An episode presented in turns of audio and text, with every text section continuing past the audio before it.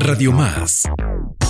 En coproducción con la Dirección General de Investigaciones de la Universidad Veracruzana y la Coordinación de Gestión y Divulgación de la Investigación. Presenta Yolistli. Divulgación de la ciencia, generación del conocimiento, desarrollo tecnológico, innovación y creación por el desarrollo y la calidad de vida de la sociedad. Yolistli. Vida, conocimiento, sabiduría. Iniciamos. Hola, ¿qué tal amigos y amigas de Radio Más? Hoy nos encontramos en su programa Yolisli. Doy el agradecimiento merecido a Josué de la Fraga, productor, eh, por darnos este espacio. Mi nombre es Gladys Yáñez, yo soy coordinadora de gestión y divulgación de la investigación en la Dirección General de Investigaciones de la Universidad Veracruzana y me acompaña Hola, ¿qué tal? Soy Karina Martínez del Instituto de Investigaciones Jurídicas, igualmente de esta Casa de Estudios de la Universidad Veracruzana. Un gusto poder saludarlos y saludarlas y agradezco la invitación del día de hoy. Hoy el tema lo trae Karina. Karina nos va a explicar de un proyectazo que está realizando en el Instituto de Investigaciones Jurídicas. Cuéntanos, Karina. Sí, este proyecto eh, se denomina Diagnóstico y Modelo de Índice de Percepción de los Dispositivos de Vigilancia Electrónica en materia de seguridad pública en México, con enfoque de derechos humanos. Es una propuesta que estamos desarrollando por parte de CONACID eh, con el número 3265530. Y bueno, estamos en la tercera etapa. Eh, ya hemos platicado en algún otro momento de este proyecto y el día de hoy pues quisiéramos hablar de algunos temas en particular. Principalmente al ser un proyecto vinculado con la percepción, queremos hablar un poco sobre cómo el ciudadano y otros actores que participan también en el desarrollo de la política pública, como son los tomadores de decisión, los policy makers, los, eh, las asociaciones civiles, los representantes, etcétera, eh, están construyendo esta percepción de dispositivos de vigilancia electrónica, en particular de la videovigilancia o las cámaras. Oye, ¿qué es un policy maker? Son aquellos que colaboran en la política pública, principalmente en el diseño. Se encargan también de hacer los diagnósticos que deben estar focalizados en un problema público. En el caso aquí de eh, la política pública de videovigilancia en seguridad pública, pues em, realizan esos diagnósticos eh, situacionales respecto a mm, eh, cómo esta tecnología o el uso de esta tecnología está vinculándose eh, con una acción gubernamental y por otro lado también eh, cómo el ciudadano eh, participa en, esas, en esa efectividad que debería de tener una política como estas.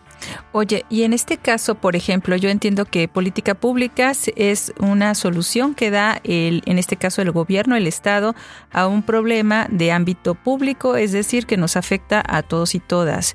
Y en este caso de los policymakers, eh, ¿cómo está funcionando el Instituto de Investigaciones Biológicas y particularmente cuál es tu papel? ¿Estaría dentro de esta categoría o cuál es? Bueno, es, em, es el, Instituto de Investigaciones Jurídicas donde estamos desarrollando eh, este, este proyecto interdisciplinario. El, el Policymaker solo es uno de los actores, tenemos otros más que participan en nuestra política pública. Eh, es importante cuando acudimos a entrevistarlos, por ejemplo, eh, porque nos dan elementos para desarrollar o nos dieron elementos para desarrollar en el año 1 un diagnóstico diagnóstico. Eh, ellos eh, tienen em, incluso em, indicadores, tienen eh, cuantitativos, cualitativos y bueno, nos han ayudado a fortalecer el mismo. no solo trabajamos con ellos, con ellos, bueno, realmente el acercamiento a estos actores es solamente en entrevistas a profundidad. Ah, ya. Entonces ustedes son quienes están recopilando todas estas voces para poder generar un, estudio que nos diga cómo está funcionando esta política y esto como para qué se hace. Sí, eh, nos interesa mucho desde el Instituto de Investigaciones Jurídicas analizar eh, la percepción eh, y principalmente porque eh, un elemento importante de esta solución gubernamental, como bien lo, lo comentaste, es la participación ciudadana. Si bien es cierto, eh, el uso de esta tecnología en seguridad pública, eh, desde su comienzo ahí es donde se ha desarrollado, ha, avanzado en los últimos años en términos de seguridad ciudadana, lo cual implica que eh, la participación ciudadana sea proactiva, se involucre en este tipo de políticas que de alguna manera están en seguridad pública, pero que han evolucionado en la práctica, en la aplicación y bueno, una política pública sin participación ciudadana pues va a tender a tener menos efectividad, eficiencia. ¿Cómo participo? Yo como ciudadano, ciudadana, ¿cómo me involucro en este proyecto? ¿Cómo participo para poder pues hacer que esto salga bien? Sí, eh, les bueno, no he comentado, pero este proyecto es también interdisciplinario y transdisciplinario y eh, trabajamos de manera eh, conjunta con la Benemérita Universidad Autónoma de Puebla, el Instituto de Ciencias de Gobierno y Desarrollo Estratégico y ser un grupo interdisciplinario, bueno, nos permite realizar, eh, ahorita como producto final vamos a presentar un manual de monitoreo para servidores públicos respecto a la percepción em, de los dispositivos de vigilancia electrónica, cómo van a participar en nuestro proyecto la ciudadanía. Eh, bueno, principalmente van a ser dos actores los que van a, participar en mesas de trabajo el próximo año. Eh, sociedades civiles, por ejemplo, que están eh, involucradas en este objeto de estudio y también funcionarios públicos en las tres órdenes de gobierno, municipal, estatal y federal y eh, también vamos a tener presentaciones virtuales, incluso también en, ambos institutos de ambas universidades, eh, de nuestro modelo de percepción y diagnóstico. Oye, qué interesante. Entonces, además de que, bueno, yo como ciudadano debo de encontrar esos espacios que ustedes me imagino van a poner a disposición, van a publicar y van a acercar a las personas. Y yo como ciudadana tendría que dar mi opinión real, ¿no? Acerca de lo que, de lo que ustedes me pregunten. Eh, aquí es muy importante la sinceridad por parte de las personas. ¿Cómo qué tipo de preguntas les harían para conocer su percepción? Sí, eh, el proyecto tuvo tres etapas. En la primera etapa eh, empezamos a hacer como pequeños eh, diagnósticos y un pilotaje de una encuesta solo para ciudadanía respecto a estos dispositivos. En el año 2 fuimos a 21 ciudades, ah. acá, sí, en las calles y bueno, eh, lo logramos y ya en este tercer año estamos terminando con grupos focales uno que es solamente a ciudadanos con diferentes rangos de edad y otro que es a los actores, que también en el año 2 fuimos entrevistando, incluyendo a los policymakers, a los tomadores de decisión, a agentes gubernamentales, etcétera. Y toda esa recolección que le hicimos fue de manera gradual y ahora que vamos a presentar el modelo y, de utilidad, bueno, estamos haciendo la triangulación y todo ese proceso de información de todo lo de la recolección que realizamos en cada una de las tres etapas. Fíjate qué interesante porque normalmente nosotros no sabemos cómo se realizan las políticas públicas, ¿no? Es como una caja negra de de repente sale por ahí una legislación o sale un programa o sale este no sé cualquier tipo de o incluso decisiones como el hecho de, de poner un segundo un segundo piso de, autopista y no sabemos realmente cómo se están generando estas, estas políticas, cómo se están tomando esta decisión.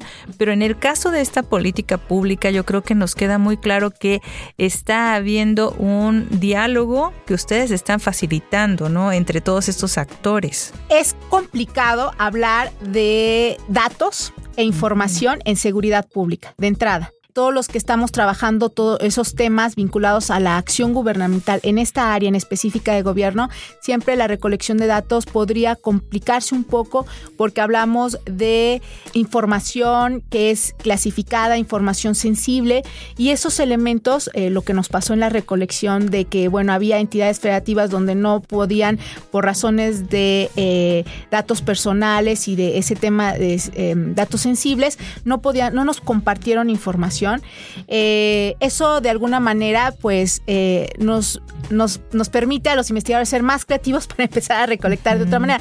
Pero eh, de hecho no hay una base de datos de percepción, no hay una base de datos municipal de cuántas cámaras de videovigilancia hay en el país. Entonces, todo, todo ese tema es complicado.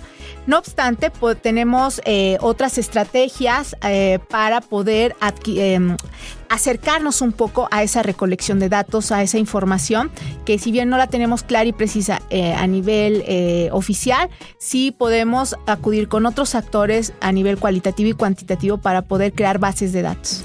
Wow, pues eh, ya para concluir, a mí me gustaría preguntarte algo que, que, me queda como en duda.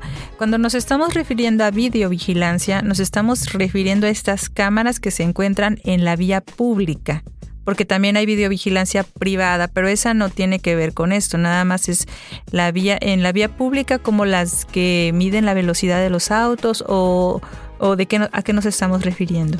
Bueno, las cámaras que están aplicando e implementando em, seguridad pública, gobierno, no obstante, eh, estas, estas cámaras, esta tecnología está muy vinculada con la eh, videovigilancia privada, de tal manera que cuando estamos desarrollando esta investigación o vamos a campo, nos encontramos que la ciudadanía está construyendo la percepción no solamente desde el enfoque institucional, sino también desde la efectividad y de lo que se concibe eh, en la calle, en la compra de la videovigilancia, las cámaras, desde lo particular y eh, esa fusión hace la complejidad y, eh, de alguna manera eh, esto se convierte en un fenómeno social. Bueno, pues este es un tema que da para mucho más. Ojalá que en, pronto podamos volver a platicar de esto. Nuevamente agradezco a Radio Más por este espacio, al programa Yolistli, a Josué de la Fraga, tan guapo él. Y también te agradezco a ti, Karina. Mi nombre es Gladys Yáñez. Yo soy la coordinadora de gestión y divulgación de gestión y divulgación de la investigación en la Dirección General de investigaciones. Yo soy Karina Martínez, agradezco la atención e invitación y bueno, estoy adscrita en el Instituto de Investigaciones Jurídicas. Muchas gracias por la invitación. Hasta la próxima. Hasta luego. Estás escuchando Yolistli, vida, conocimiento, sabiduría. Yolistli. Hola, agradezco a RTV y a la Dirección General de Investigaciones, también al programa Yolistli por este espacio. Mi nombre es Erika Cortés, trabajo en el Instituto de Investigaciones Psicológicas de la Universidad Veracruzana, me dedico a la investigación y a la docencia también. ¿Por qué lo comento? Porque en este espacio vengo a contarles acerca del último proyecto que, que es el que he estado trabajando los seis años atrás. Se trata de una intervención en población adolescente desde la mediación pedagógica. ¿En qué? En variables psicosociales. Bueno, cuento cada cosa que es. Las variables psicosociales son variables que yo he elegido a partir de los problemas mundiales y nacionales, también locales, que existen en población adolescente, como adicción a las drogas, violencia intrafamiliar, ansiedad, impulsividad, depresión, intento suicida, estas variables son variables psicosociales, así se denominan. La intención es ir a las preparatorias de esta ciudad de Jalapa y hacer intervenciones desde una corriente teórica que se llama mediación pedagógica. Yo le apuesto a la educación, muchos, yo soy psicóloga, pero psicóloga de la educación, le apuesto a hacer esa clase de intervenciones también con chicos con los cuales trabajo, que son gente de la Facultad de Pedagogía del Sistema de Enseñanza Abierta, que también llevo ahí prácticamente 20 años de académico. En el instituto llevo 12. Entonces hago eh, el trabajo en estas dos, eh, ahora sí que en estas dos entidades de la UB, pero es trabajo de investigación y de docencia. Los chicos de pedagogía, ellos también dentro del mapa curricular llevan mediación pedagógica. Ellos entienden que es mediación pedagógica, que es la corriente teórica que yo tomo para poder hacer intervenciones y con esas prevenir todas estas variables psicosociales. La investigación es, es, yo creo que es algo elemental en nuestro mundo. Afortunadamente, gracias a la investigación existió la vacuna COVID, por ejemplo, ¿no? Todos estábamos esperando que el investigador pudiera tener la vacuna COVID y, y, yo creo que el hacer investigación, pero hacerla para toda la gente, es algo muy útil. ¿En qué sentido? Yo me presento en las prepas de Jalapa como investigador, ofrezco mis servicios, que mis servicios es finalmente que los chicos puedan tener esa prevención y también a los directivos de esas, de esas preparatorias que ellos sepan cómo está su gente, la gente que está, los chavos que están en ese plantel, ¿no? Luego no tienen ni la menor idea de cómo van a salir en instrumentos de investigación que nosotros aplicamos. Entonces voy y ofrezco ese servicio, ¿no? Primero un diagnóstico para saber mutuo, ¿no? De, de, forma mutua, no solamente me interesa a mí saber, sino que el otro conozca cómo está la población, ¿no? Generalmente ellos son los que deciden si va a ser a primer año, por ejemplo, de la prepa, luego me han dicho los maestros, ¿no? Nos interesa mucho que haga un diagnóstico en los que acaban de entrar porque no tenemos eh, idea. Por ejemplo, a partir de ahorita de la pandemia, los maestros estaban asustados porque se dieron muchas cuestiones eh, de índole depresivas, ¿no? Ansiedad, subió muchísimo eso. Antes de pandemia, afortunadamente también me dejaban entrar a mí a los planteles, siempre ha sido así, sin embargo sí hubo un cambio, pues sí, marcado, porque después de pandemia, ellos estaban muy muy interesados en que se hiciera el diagnóstico y no solamente, por ejemplo, siempre lo había hecho para, en los chavos de prepa, sino se hizo también para los maestros, porque los directivos y maestros decían, hay un cambio no solamente en los chavos, que había chavos que presentaban síntomas ahí dentro del salón de, de algo que, que los maestros no sabían identificar ni querían ponerle el nombre, ¿no? Me pasó en varias prepas ahorita que pudimos regresar, que fue a partir de, yo creo que de este 22, porque el 21 todavía era esta cuestión de que todavía no podías entrar a las prepas y mucho menos eh, pues exponer a la gente, ¿no? Todavía estaba el sistema como híbrido. Entonces a partir del 22 ya fue que otra vez pudimos entrar, pudimos aplicar. El trabajo eh, lo encabezo yo porque soy yo la que más le apuesta a la educación este, eh, de este equipo de, de, psicólogos con los cuales trabajo. Varios compañeros míos del instituto también están conmigo en el proyecto. Y repito, los chavos que me ayudan, los chavos de licenciatura, son también estas personas que como van a ser pedagogos en un futuro, ¿no? A ellos también eh, les interesa esta formación profesional. A mí como maestra me interesa que ellos se terminen de formar y ellos también están totalmente interesados en hacer estas intervenciones. Una intervención eh, desde la mediación. Ahora explico qué es mediación. Mi nombre es Erika Cortés, se los repito, trabajo en el Instituto de Investigaciones Psicológicas de la Universidad Veracruzana también en la Facultad de Pedagogía del Sistema de Enseñanza Abierta. Y el proyecto que les comento es acerca de esta intervención sobre mediación pedagógica. Bueno, este, este concepto es un concepto muy interesante porque habla de un tratamiento de contenido. ¿Qué significa eso? Yo voy a hablar del contenido que ustedes me digan, el que se les ocurra ahorita. En este caso es el de variables psicosociales. Por ejemplo, voy a hablar de drogas, ¿no? Voy a hablar de violencia, pero como voy dirigida a población adolescente, o sea, gente muy joven, entre chavos que están en la preparatoria, entre 15 años y máximo 18, una cosa así, los chavos de la licenciatura, que son más grandes y que obviamente tienen más formación y eh, en pedagogía, ellos son los que entre todos armamos esa intervención dirigida únicamente a esos adolescentes. ¿Qué significa eso? Que, la, que esta intervención no va a servir para una población eh, adulto joven o una población infantil. No, únicamente está dirigida hacia el adolescente. Es decir, tocamos temas que entienda el adolescente actual que pueda divertirse también, porque es una cuestión lúdica. No se deja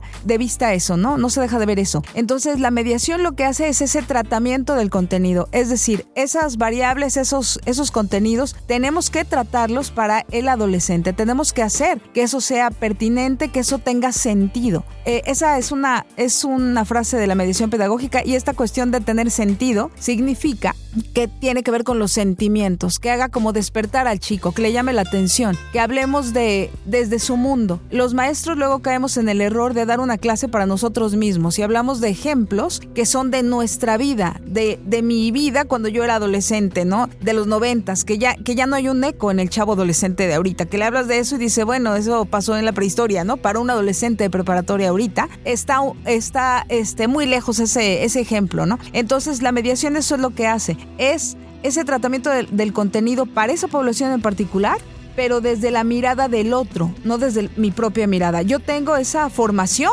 y voy a tener esa, esas herramientas para poder hacer todo ese tratamiento de contenido y dársela de una mejor manera al que va a aprender. Sin embargo, basándome en la experiencia de esa persona adolescente, no en la mía, haciéndolo interesante. Eh, ocupamos en ocasiones eh, series que están de moda en la televisión y que ven los adolescentes. Ocupamos muchísimos ejemplos que, que tienen que ver con la vida adolescente actual, con la finalidad de que los chicos se vean reflejados y ellos entonces puedan participar y hablar, ¿no? Que eso también nos interesa muchísimo cuando vamos a las prepas, escucharlos. Y no solamente nos quedamos en, en la intervención como prevención, también les damos el don de buscar si tienes algún problema, ¿no? Generalmente llevamos a esas intervenciones, llevamos los teléfonos, llevamos eh, los contactos para que los chicos adolescentes que ha pasado eh, varias veces, les digo que tengo con este proyecto seis años aproximadamente, este, ha pasado que sufren de violencia intrafamiliar o que sufren, algunos han sufrido de, de adicciones, sea de alcohol, de tabaco, lo que sea, y también se acercan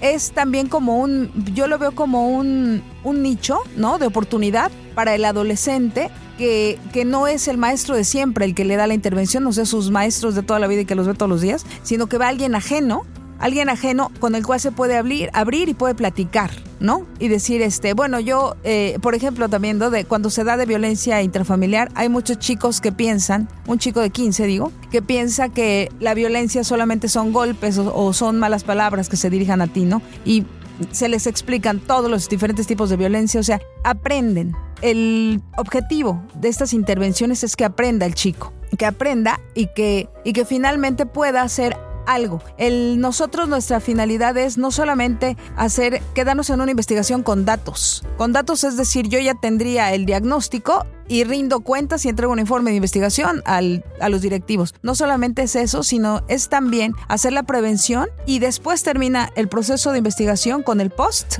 El pre es el diagnóstico, el post es la respuesta que se tuvo después de la intervención. Y así continuó no solamente con una eh, generación, sino es de años, ¿no? Por eso les decía que tengo, tengo seis años de, de hacer esto. Yo he obtenido buenos resultados afortunadamente hemos sacado artículos de investigación nacionales e internacionales de estas investigaciones que les digo. Ha sido interesante cómo los chavos han tomado, los chavos de prepa han tomado eh, los, las intervenciones, les han servido. Lo he visto reflejado pues en los en los datos no que han sacado del pre y del post. Entonces al momento es es como mi el, sí, el deseo, claro que sí, porque también es de sentir. Este es el deseo que yo tengo, seguir con esta investigación. Y no creo que, que sea una investigación que caduque. Yo creo que es una investigación que tiene, tiene vida. Desafortunadamente estos problemas, como les decía al principio, es este, son problemas que se han dado en la vida y ahorita desafortunadamente en pandemia subieron todos estos índices a nivel mundial, no solamente en México. Entonces es algo que pues tiene continuidad. Me despido, mi nombre es Erika Cortés del Instituto de Investigaciones Psicológicas. Gracias al programa Yolistli. Saludos a la gente de RTV.